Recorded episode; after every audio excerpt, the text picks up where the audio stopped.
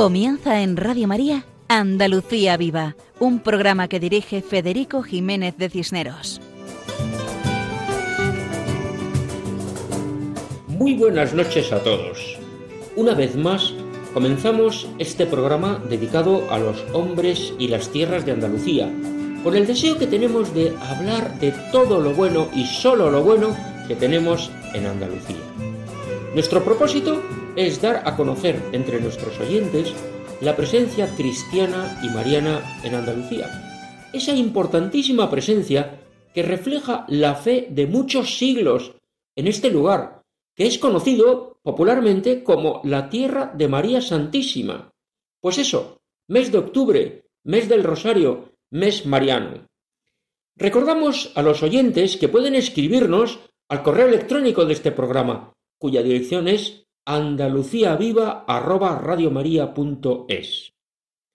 Y como es habitual, queremos comenzar nuestro programa con una oración pidiendo por todos, pero especialmente por los más necesitados, por los más desfavorecidos, por los más descartados.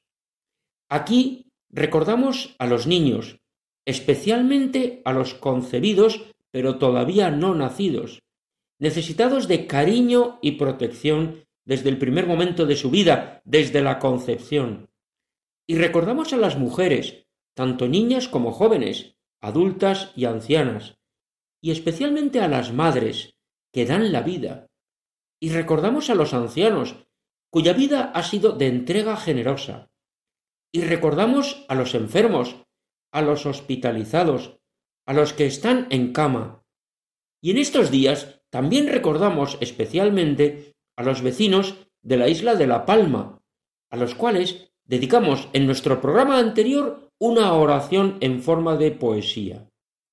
Pues bien, en este programa seguimos pidiendo a la Virgen de las Nieves, patrona de la isla de La Palma, que cuide y proteja a todos los palmeros de la isla bonita, que así es conocida esta preciosa isla canaria.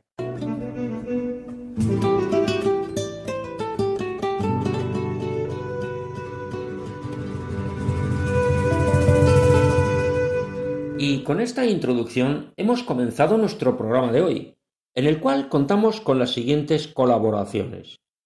En primer lugar, interviene la hermana María José López Álvarez, de las franciscanas del Rebaño de María, que nos explica el espíritu franciscano en el Colegio de San Francisco de Asís en Cádiz. De Cádiz a Jaén, donde el padre Manuel de Castro Martínez nos ofrece una interesante reflexión acerca de la Virgen del Pilar. Y de Jaén a Sevilla, pues escucharemos al guitarrista Paco Fabián interpretando Amigos así. Después, nuevamente a Cádiz, pues Juan José Bartel nos explica la ciudad de Sanlúcar de Barrameda.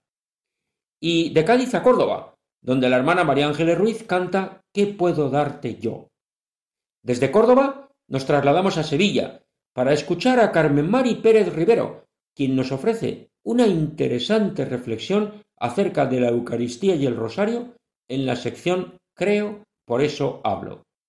Y de Sevilla a Málaga, para escuchar el testimonio de la hermana Cecilia Collado acerca del doctor José Gálvez, de quien tuvimos ocasión de hablar en nuestro programa anterior. Todo esto en el programa de hoy, en Andalucía Viva, en la sintonía de Radio María. Seguimos adelante, siempre adelante.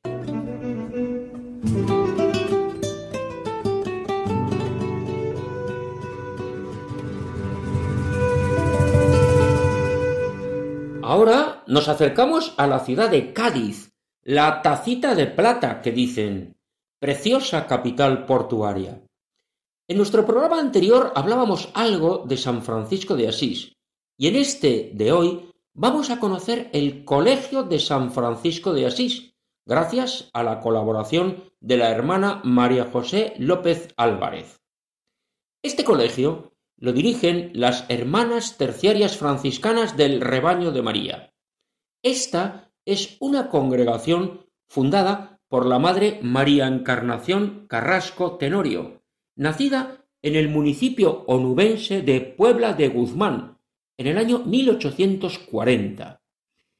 En ese momento, ante el abandono en el que vivían las mujeres en el siglo XIX, fundó en Cádiz una congregación religiosa con el carisma de educar a las niñas y mujeres necesitadas, especialmente las más pobres, huérfanas y abandonadas. Su preocupación era instruir, educar y alimentar, viviendo el espíritu franciscano que conoció gracias a los capuchinos de Cádiz.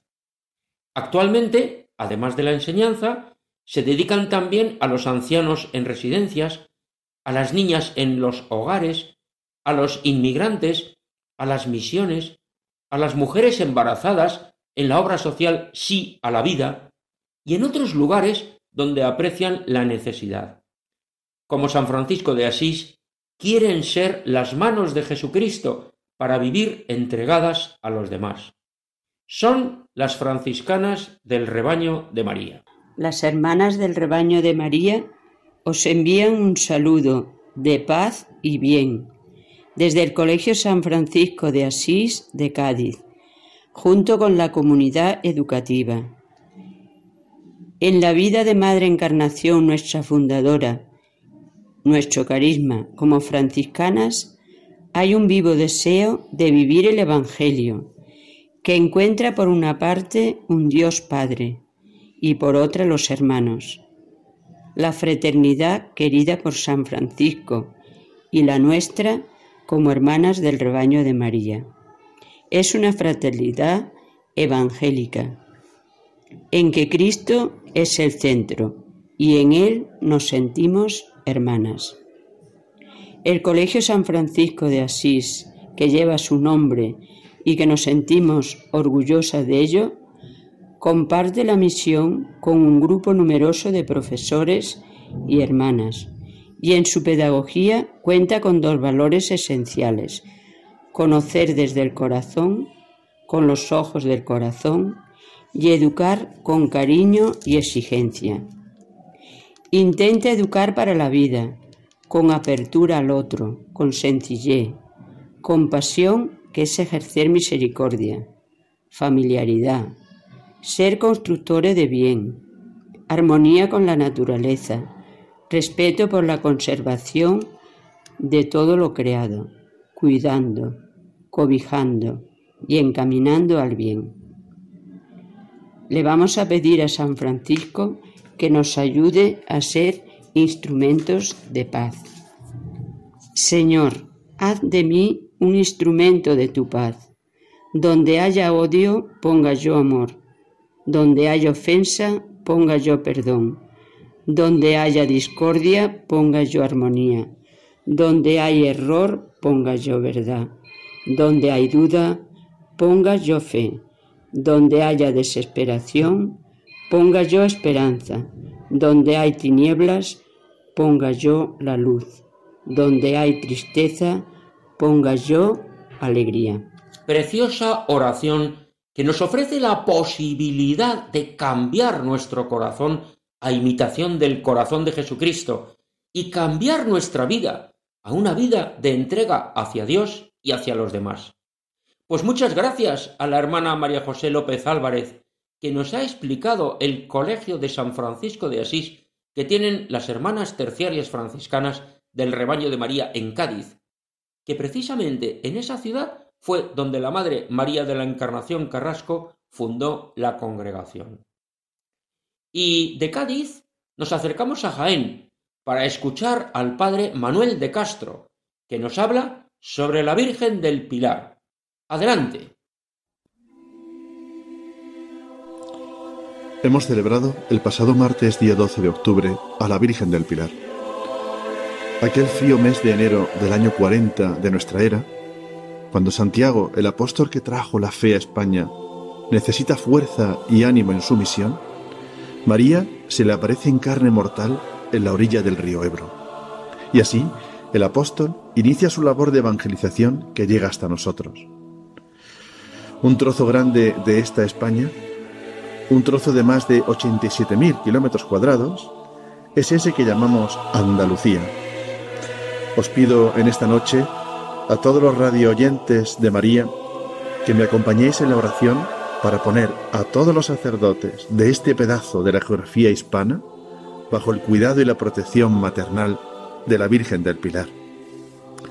Hay días del calendario cristiano, sin duda, en que solemos encomendar especialmente a los sacerdotes, como es el día de San José, patrono de las vocaciones sacerdotales, o el día de Jesús, sumo y eterno sacerdote.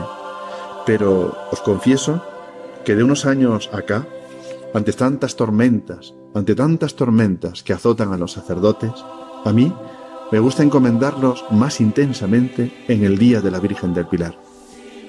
Porque lo que ahora necesitan más que nunca es la fortaleza en las dificultades. Que les ayude la Virgen a mantenerse en pie cuando los ríos se salen y soplan los vientos, en palabras del mismo Cristo. Que les ayude la Virgen a conservar la ilusión ante la terrible tentación del desánimo. Que vean a Jesús en cada camino vecinal, en cada carretera pequeña comarcal de la sierra o de la campiña, donde de día y de noche hacen kilómetros todas las jornadas para llevar a Jesús, para llevarle a Él a las almas, para acercarlo a los hombres en la Eucaristía de cada pequeño pueblo, para alimentar con su cuerpo sacramental a los enfermos, a los moribundos, a todos los que le necesitan, para ser en definitiva presencia del mismo Jesús en cada lugar de Andalucía, por pequeño que sea, donde hay almas, para que ninguna se sienta abandonada del buen pastor, sino al contrario, bendecida y querida a través de su iglesia, a través de sus ministros ordenados y consagrados, sacerdotes de Jesucristo. Contemplo con emoción y admiración la entrega, la alegría, la generosidad de mis hermanos que constituyen el clero de Andalucía. Virgen bendita, también ellos necesitan imperiosamente tu estímulo e intercesión. María, el Señor te ha coronado y sobre la columna te ha exaltado, como repetía la liturgia de la palabra en esta conmemoración del 12 de octubre. Pues bien, ya que el Señor te ha hecho columna, sé nuestra columna, como lo fuiste del primer apóstol de España. No nos dejes caer en el abandono de nuestra vocación, de nuestro cero de pastores. Los sacerdotes, Madre, somos aquellos que escuchamos la voz de tu Hijo en la Galilea de nuestras vidas, cuando un día nos dijo con voz clara, sígueme, déjalo todo y vente conmigo. Quiero que seas pescador de hombres. Virgen del Pilar, ayúdanos a mantener viva la llama de ese amor que nos llamó y nos abrazó. Líbranos de la tristeza y el desencanto. Enamóranos del amor, del amor con mayúsculas, del que es el amor de tus amores, que sea también siempre y solo el nuestro. Madre, llena a los sacerdotes de este pedazo de España de la alegría y de la firmeza de la fe. Ave María Purísima. Muchísimas gracias al Padre Manuel de Castro, quien desde Jaén nos invita a rezar por todos los sacerdotes, y especialmente por los sacerdotes que entregan su vida diariamente en Andalucía. Nos unimos a esa oración y encomendamos su protección a la Virgen del Pilar, que es la patrona de la hispanidad y que es un referente esencial en la fe cristiana, esa fe que es el elemento común de cohesión, de unidad, de paz, de fraternidad para todos los españoles. Porque todos vemos la magnífica riqueza de las distintas regiones españolas, y toda esa variedad está unida por el amor a Jesucristo y a su bendita Madre. Y de Jaén pasamos a Sevilla, donde Paco Fabián interpreta con su guitarra Amigos así, una canción llena de espiritualidad y del valor de la amistad. Adelante, Paco.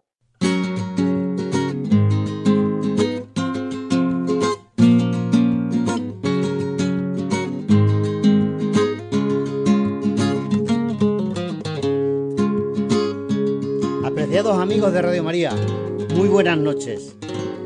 Esta vez os traigo una hermosa canción de José Luis Rodríguez el Puma, que resume de espiritualidad y del valor de la amistad.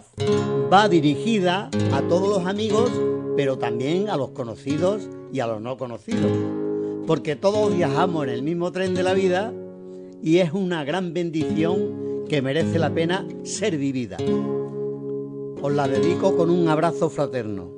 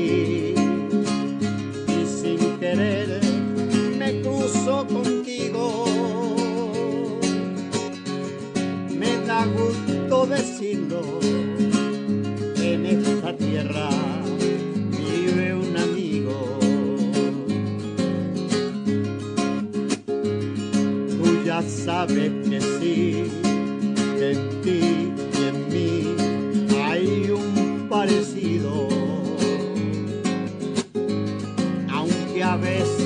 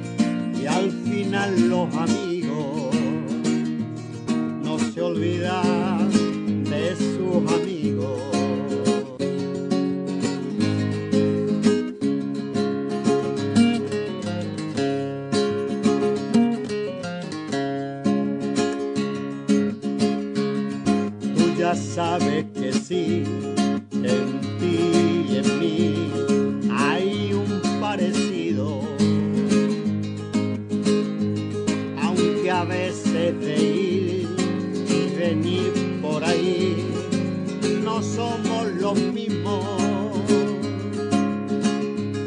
Los amigos así, que no se ven quizás muy seguido. Cuando nos encontramos, los festejamos, vente conmigo.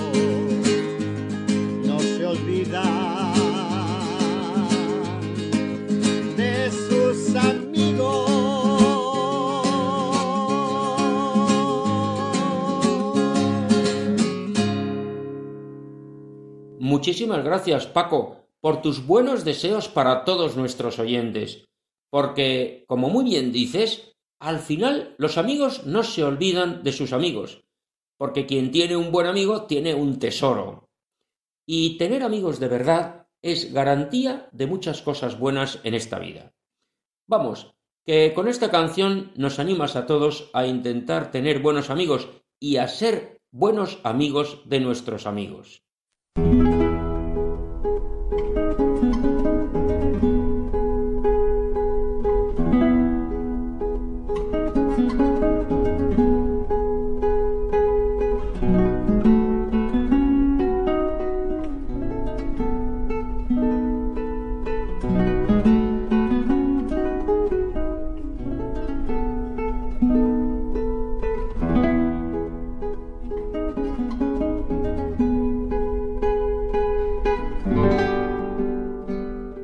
Escuchamos esta música que nos da entrada a la sección Nombres Cristianos, dedicada a los lugares andaluces con nombre religioso, sección que dirige Juan José Bartel. Hola amigos de Radio María. Hoy nos dirigimos a un estratégico enclave en el puerto natural que forma la desembocadura del río Guadalquivir y frente al Parque Natural de Doñana, que atrajo desde tiempos muy remotos a marinos, comerciantes y religiosos que realizaban intercambios con nuestro entorno geográfico.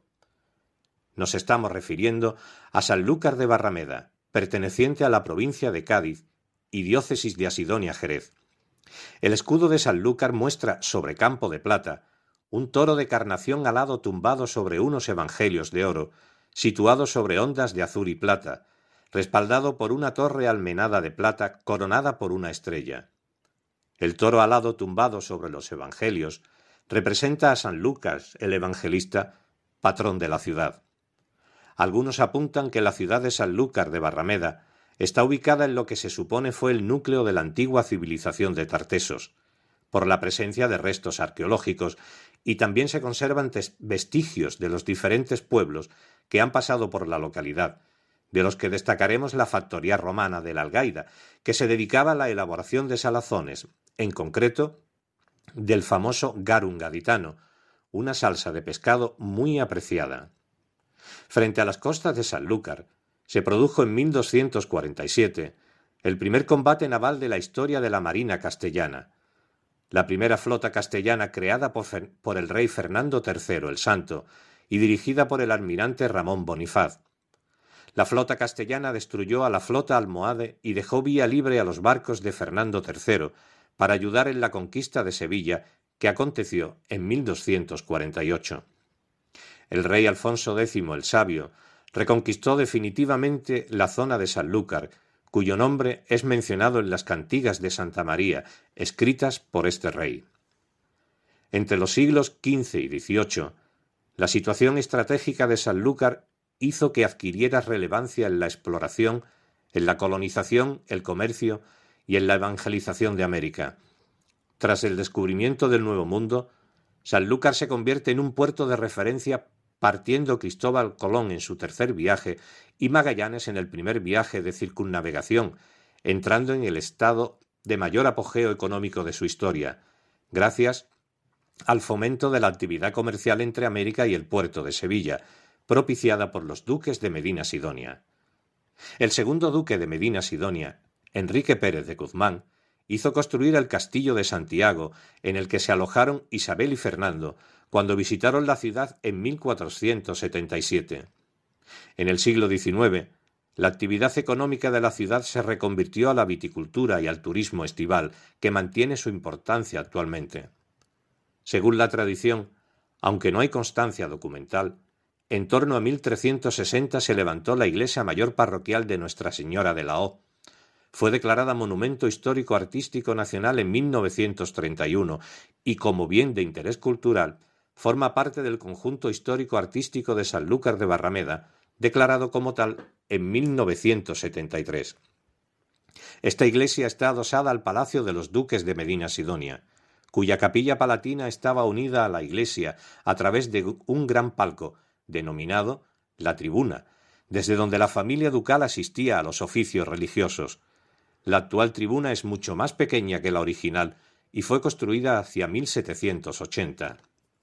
El templo sigue la tipología de las iglesias parroquiales mudéjares del Reino de Sevilla, de planta rectangular, con disposición interna basilical, compuesta por tres naves con cubierta de artesonados de madera y con cabecera en forma de ábside poligonal. Sin embargo, Su aspecto actual es el resultado de un largo proceso constructivo sobre aquella primitiva iglesia durante los siglos XVI, XVII y XVIII. La fachada de los pies, en la Plaza de los Condes de Niebla, posee una monumental portada mudéjar única en su género. El primer cuerpo de campanas es de planta cuadrangular, mientras que el segundo es de planta elíptica. En su interior es destacable la capilla de San Sebastián, costeada por Alonso de Zárate, administrador de la aduana a mediados del siglo XVI. En ella destaca la portada plateresca y una tabla manierista del pintor portugués Vasco Pereira, que representa el martirio de San Sebastián. Asimismo, junto a la capilla del Sagrario existe un cuadro que representa el descendimiento de Cristo, obra de la escuela flamenca del siglo XVI, relacionado con el estilo de Pedro de Campaña, artista flamenco formado en Italia, y otras obras importantes como el retablo de la Inmaculada, atribuido a Francisco de Herrera el Viejo, el llanto sobre Cristo muerto de Abraham Janssens, la Sagrada Parentela de Hernando de Sturmio, el retablo del Cristo de la Veracruz de Juan de Roelas y Nuestra Señora del Rosario de Juan del Castillo. Respecto a la orfebrería, destaca la custodia procesional del Corpus del siglo XVIII, obra de Gómez de Paz, realizada en plata, oro y piedras preciosas, el templete del Corpus del siglo XVII de plata, los frontales de plata del altar mayor y la capilla del sagrario, candelabros, cruz procesional, cálices, coponet, etc. En la Basílica de Nuestra Señora de la Caridad, se encuentra la imagen de Nuestra Señora de la Caridad Coronada, que es patrona y alcaldesa perpetua de Sanlúcar de Barrameda. Se trata de una pequeña imagen réplica de la Virgen de la Caridad de Illescas que Pedro Rivera Sarmiento llevaba consigo en sus viajes a principios del siglo XVII y que tras múltiples milagros alcanzó gran devoción en Sanlúcar de Barrameda y sus contornos. Los duques de Medina Sidonia, que por entonces ostentaban el título de señores de Sanlúcar, intervinieron ante tal ola de devoción y propiciaron que la Virgen se ubicara en un templo digno, pues hasta entonces se encontraba en un altar callejero en la plaza de la Ribera. Dicho templo, que por entonces estaba construyéndose bajo las trazas de Alonso de Vandelvira, era la iglesia de Santa Ana que pasó a llamarse Santuario de Nuestra Señora de la Caridad. La fama milagrosa de la imagen pronto se extendió por el señorío de Sanlúcar, el condado de Niebla y el ducado de Medina Sidonia, llegando a ser nombrada por el duque patrona de todos sus estados. Esta devoción se mantuvo y fue coronada canónicamente el 15 de agosto de 1965 por decreto del Papa San Pablo VI, llevándose a cabo por el cardenal Bueno Monreal, arzobispo de Sevilla. En 1990 el Ayuntamiento de Sanlúcar volvió a renovar el voto de alcaldesa perpetua concedido en 1919 y le entregó la medalla de oro de la ciudad. El 1 de agosto de 1997, el templo fue elevado a la dignidad de basílica menor por el Papa San Juan Pablo II, siendo consagrada y dedicada a la iglesia por el obispo de Asidonia Jerez, Monseñor don Rafael Bellido Caro. Cuenta esta imagen de la Virgen, con gran devoción en la localidad y en los alrededores, todos los sábados del año se celebra una misa sabatina y en los días previos a su fiesta se, celebra una popularísima novena con multitudinaria ofrenda de flores y aceite. El 14 de agosto, un multitudinario rosario de la aurora abre el besamanos de la patrona dando comienzo al Día de la Virgen, el 15 de agosto. En esta jornada la ciudad se llena de alegría y se viste de gala con adornos y alfombras de sal. La solemne Eucaristía de la mañana da paso a la procesión vespertina en la que todo el pueblo contempla el discurrir de su patrona bajo el magnífico templete barroco de plata y columnas salomónicas de ébano. Este día se convierte así en el día grande de Sanlúcar de Barrameda. Al ser esta ciudad uno de los lugares naturales de espera de los misioneros que iban al Nuevo Mundo, y gracias al patronazgo de la Casa de Medina Sidonia, muchas órdenes religiosas se establecieron en Sanlúcar llegando a ser una auténtica ciudad-convento. Muestras de ello son los conventos de San Jerónimo en el lugar de, en el lugar de Barrameda, San Francisco de la Observancia, monjas dominicas de la Madre de Dios, Santo Domingo de Guzmán, Colegio Inglés de San Jorge, monjas clarisas de Regina Selly, agustinos, de mínimos de San Francisco de Paula o la Victoria, hospitalarios de San Juan de Dios, Santuario de Nuestra Señora de la Caridad, La Merced, Padres de la Compañía de Jesús, clérigos de Santo Espíritu, con los niños expósitos, religiosos capuchinos, San Diego o descalzos de San Francisco, carmelitas descalzos, Iglesia de Nuestra Señora del Carmen, monjas carmelitas descalzas y la Casa de los Pobres Desamparados o Santa Caridad. Asimismo, existían numerosas ermitas extramuros como la de San Antonio Abad, Nuestra Señora de Bonanza, San Sebastián, Santa Brígida, San Blas, San Juan de Letrán y San Miguel Arcángel, San Roque, Nuestra Señora de Guía, Nuestra Señora de las Cuevas, Capilla de San Diego de Alcalá y Humilladero de Nuestra Señora de Consolación. Con el decreto de división en provincias en 1833, la ciudad quedó incluida definitivamente en la provincia de Cádiz. Hasta entonces, desde la Reconquista y durante todo el antiguo régimen, Sanlúcar había formado parte del reino de Sevilla, y la vicaría de Sanlúcar de Barrameda pertenecía a la jurisdicción del arzobispado de Sevilla. La desamortización de Mendizábal afectó mucho a las numerosas órdenes religiosas instaladas en Sanlúcar, cerrándose varios conventos y muchas propiedades rústicas y urbanas. En cualquier caso, es la llegada de los duques de Montpensier, uno de los hitos más representativos del esplendor de la ciudad del siglo XIX. Habiendo creado su corte en Sevilla, decidieron residir en Sanlúcar de Barrameda en las temporadas estivales, construyendo al efecto un bello palacio romántico. Comenzaba así, de nuevo, un florecimiento de la vida social de la ciudad, construyéndose bellas casas de verano y organizándose cada año un entretenido ciclo festivo que culminaba con las carreras de caballo en la playa, acontecimiento que perdura hasta la actualidad. El reconocimiento económico vino de la mano de las emergentes empresas bodegueras que iniciaban, ya en aquella época, el exitoso desarrollo comercial de la crianza de vinos y producción de licores, actividad que permanece hasta nuestros días. El vino denominado manzanilla es el caldo sanluqueño más característico por ser un vino criado exclusivamente en Sanlúcar y tener un gran reconocimiento dentro y fuera de la ciudad. No podemos dejar de nombrar a la iglesia de Santo Domingo, que se encuentra situada en el barrio bajo de la ciudad, que desde principios de la Edad Moderna experimenta un fuerte desarrollo urbano, quedando por tanto fuera de los muros del viejo recinto medieval. Se trata de un gran edificio construido en piedra. Pertenece al antiguo convento de Santo Domingo, fundado en la primera mitad del siglo XVI por el quinto duque de Medina Sidonia don Alonso y su mujer doña Ana de Aragón. La planta de la iglesia es de cruz latina inscrita dentro de un rectángulo y está compuesta por una sola nave con capillas laterales, que se comunican entre sí por pequeños huecos entre los muros que la separan. Entre las interesantes obras del patrimonio de esta iglesia destaca su valioso retablo mayor, obra barroca del siglo XVIII, además de diversas pinturas y esculturas de los siglos XVI y XVII, entre las que se encuentra la imagen de Nuestra Señora del Rosario, talla conocida como la Galeona, por ser llevada en este tipo de barcos, los galeones, a través del Atlántico y patrona de los navegantes a partir de la victoria de Lepanto el 7 de octubre de 1571. En el muro de su capilla existen unas pinturas con escenas navales.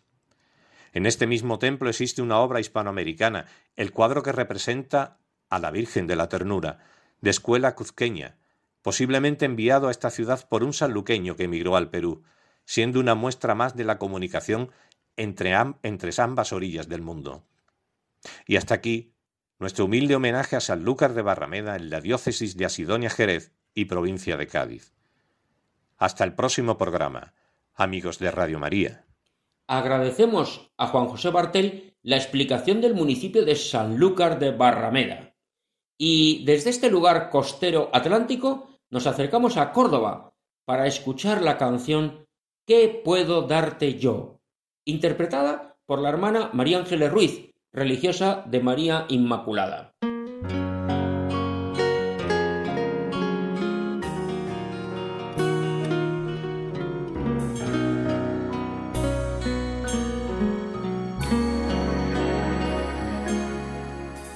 Mi Señor, ¿qué puedo darte yo? ¿Qué puedo darte yo?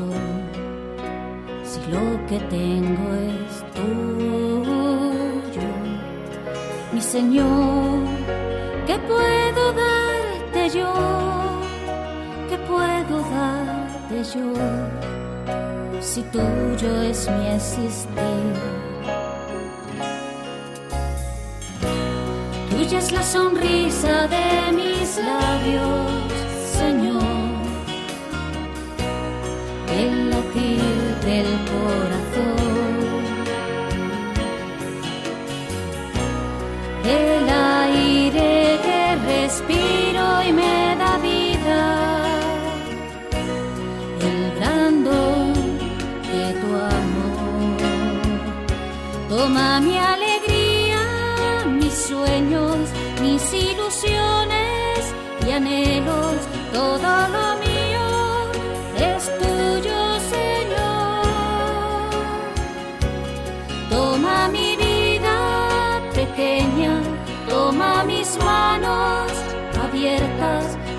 lo que quieras, soy tuya, Señor.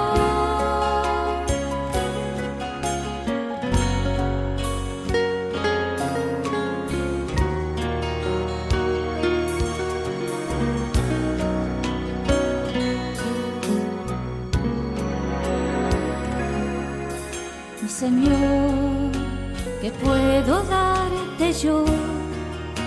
¿Qué puedo darte yo? Si lo que tengo es tuyo. Mi Señor, ¿qué puedo darte yo? ¿Qué puedo darte yo? Si tuyo es mi existir. Muchas gracias a la hermana María Ángeles Ruiz. Nos quedamos con esa pregunta que hemos de hacer al Señor. ¿Qué puedo darte yo? Porque es verdad que Dios nos ha dado tantas cosas, comenzando por la vida y por toda la obra de la creación.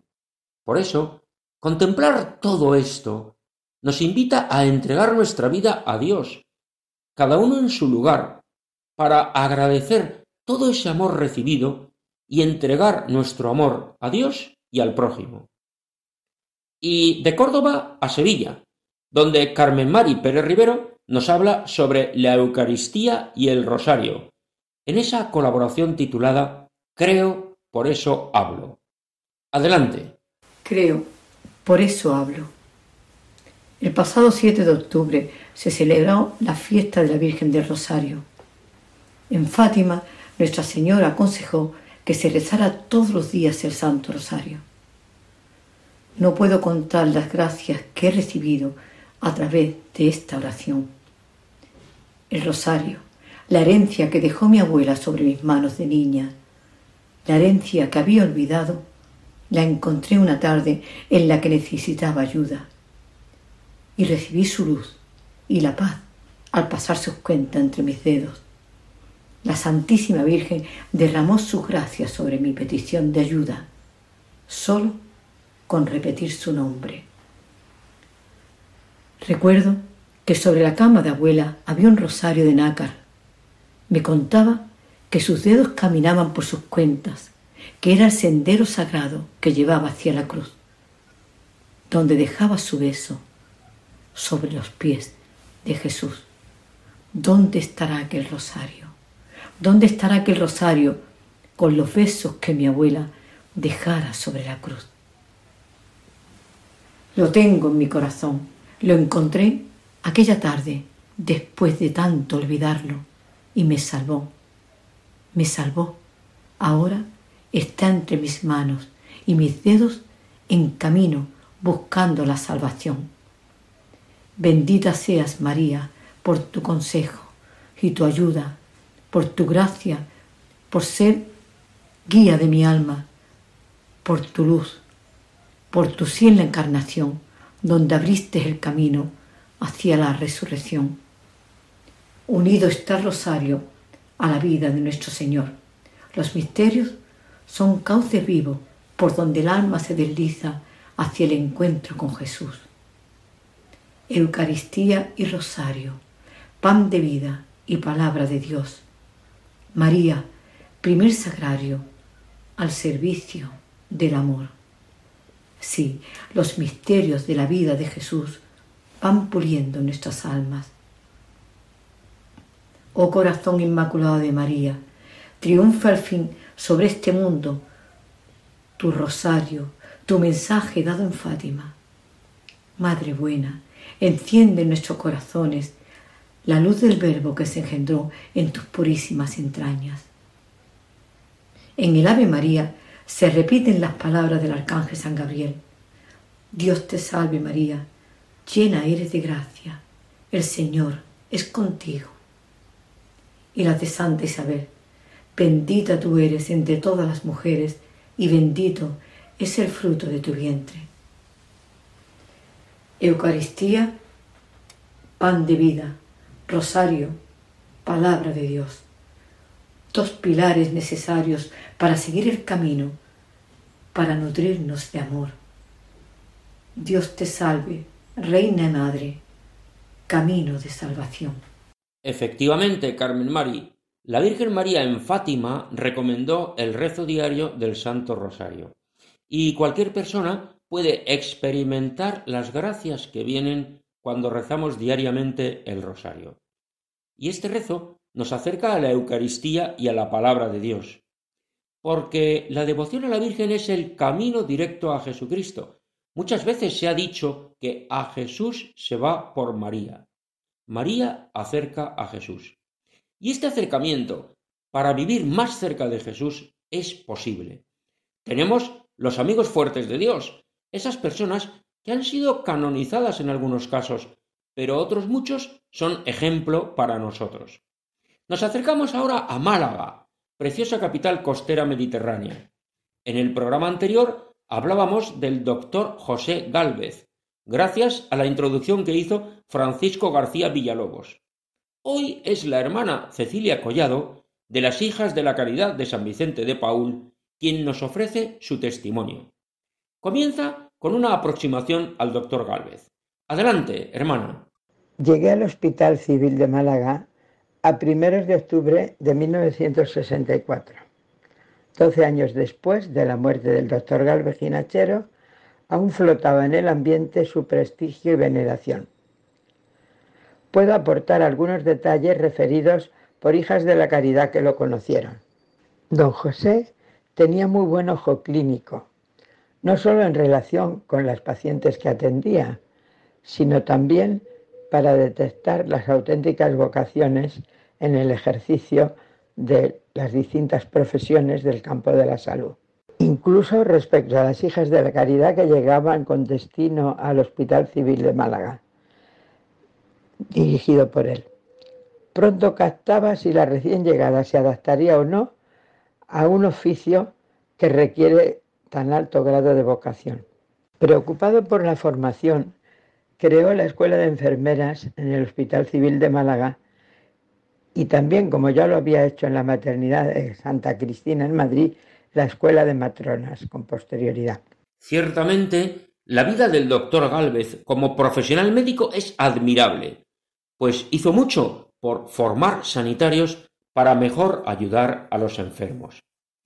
Y además, también destacó en algunas cosas, como su caridad con todos y especialmente los enfermos, siguiendo esa táctica generalizada entre los médicos generosos de proporcionar las recetas con el dinero para poder adquirir las medicinas en la farmacia. Y también su entrega para ayudar a nacer a los niños aunque las madres estuvieran delicadas. Hubo incluso un caso singular, la niña de la ciencia. Con delicadeza ayudaba a los necesitados daba su sueldo a la hermana responsable de la comunidad para las medicinas de los enfermos pobres. Incluso en su consulta privada, si adivinaba que no podían pagar, metían un sobre la receta y el importe para que solo tuvieran que entregarlo en la farmacia a cambio del remedio prescrito. Cuando preveía un parto de riesgo, se quedaba por la noche en el hospital, en un lugar nada cómodo, esperando el momento oportuno para asistir a la madre y al niño en el trance, o bien practicarle la cesárea. Es célebre el caso de la que se dio en llamar Niña de la Ciencia. Era el 13 de julio del año 1898. Había ingresado una embarazada con sintomatología de insuficiencia cardiorrespiratoria. Su complexión física agravaba la situación, aunque se le había impuesto el tratamiento oportuno. Dos días después se plantean provocar el parto, pero el estado crítico avanza cada vez más y tienen que desistir. Entonces esperan mientras preparan todo para una eventual cesárea.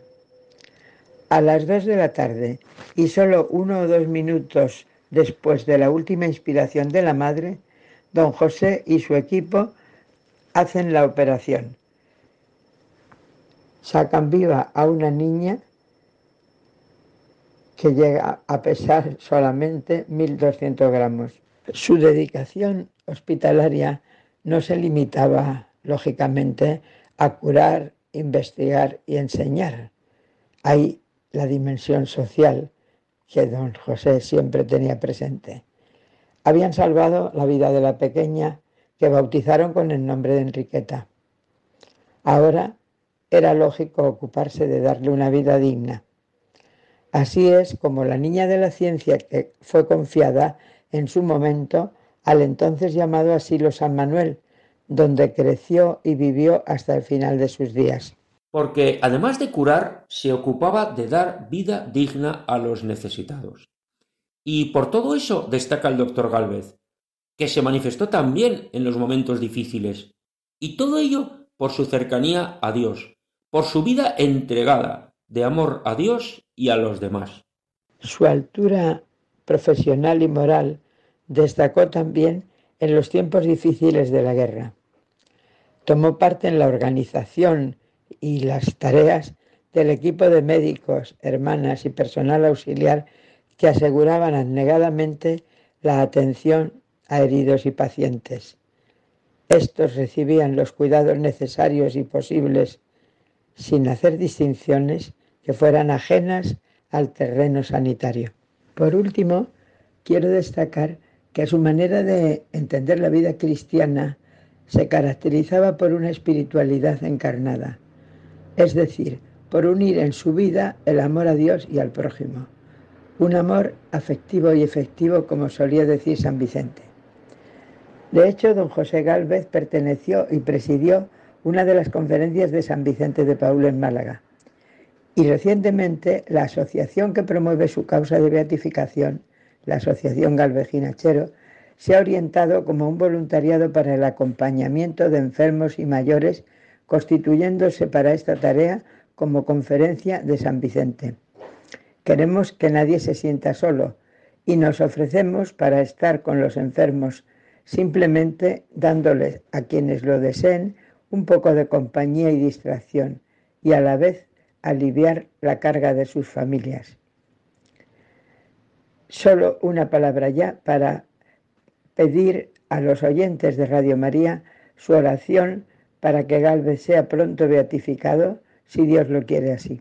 Por supuesto, Sor Cecilia, que rezaremos para que don José Galvez sea beatificado lo antes posible pues es un ejemplo para todos, y especialmente para los sanitarios, que es una de las vocaciones más grandes que existen, dedicar la vida a curar a los enfermos. Muchísimas gracias por su colaboración, hermana Cecilia Collado, que nos ha explicado algunas dimensiones del doctor Gálvez. Qué importante es la fidelidad a la vocación. Cuando escuchábamos cómo ayudaba a vivir a la niña cuya madre murió durante el embarazo. Recordábamos esa admirable obra que hacen los médicos ayudando a las madres, porque los médicos están para ayudar a vivir, y esa es su misión. Qué hermoso y qué admirable el trabajo de los sanitarios que hemos visto en la pandemia. Es una invitación a todos a valorar la vida, desde el primer instante de la concepción hasta la muerte natural. Y estamos seguros que este fin tan admirable, tan respetuoso, tan excelso, acabará imponiéndose sobre las ideologías que nos amenazan. El doctor Gálvez es un ejemplo admirable de esto, y nada mejor que agradecer a Dios el don de la vida y agradecer todo lo bueno que tenemos en este mundo.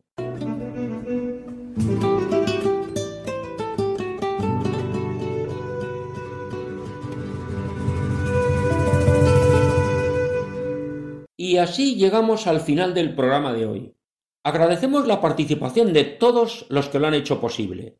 Gracias a la hermana María José López Álvarez, de las franciscanas del Rebaño de María, por su explicación del Colegio de San Francisco de Asís en Cádiz. Gracias al padre Manuel de Castro por su aportación sobre la Virgen del Pilar desde Jaén. Gracias a Paco Fabián por la canción Amigos así, interpretada con su guitarra.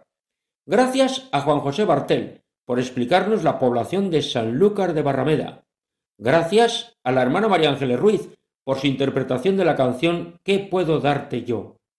Gracias a Carmen Mari Pérez Rivero por sus palabras sobre la Eucaristía y el Rosario.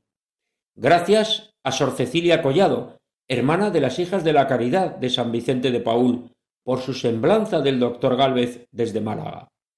Muchas gracias a todos ellos y muchas gracias a todos nuestros oyentes. Reciban un saludo muy cordial, de corazón, de las personas que formamos el equipo que hacemos este programa. Saludo al cual se une quien les habla, Federico Jiménez de Cisneros, para servir a Dios y a ustedes. Como saben, nuestro programa es quincenal y nos turnamos con otro dedicado a Navarra, que dirige Miguel Ángel Irigaray desde Pamplona, a quien mandamos un saludo desde Sevilla, saludo de todo el equipo de Andalucía Viva. Por eso, dentro de quince días, si Dios quiere, volveremos a estar juntos en este programa titulado Andalucía Viva y dedicado a los hombres y las tierras andaluzas, a contar todo lo bueno y sólo lo bueno que tenemos en Andalucía, a explicar esa presencia cristiana y mariana. Entre tanto, recuerden que pueden escribirnos al correo electrónico del programa andaluciaviva@radiomaria.es. Hasta el lunes 1 de noviembre, festividad de todos los santos a la una de la madrugada, que son las doce de la noche en las Islas Canarias. Y seguimos rezando por los vecinos de la isla de La Palma, para que tengan confianza y esperanza, y para que el Señor les llene de fortaleza. Aquí estaremos, si Dios quiere, el lunes 1 de noviembre. Cuídense. Continúen con la sintonía de Radio María, la emisora que cambia la vida. Muy buenas noches y que Dios nos bendiga a todos.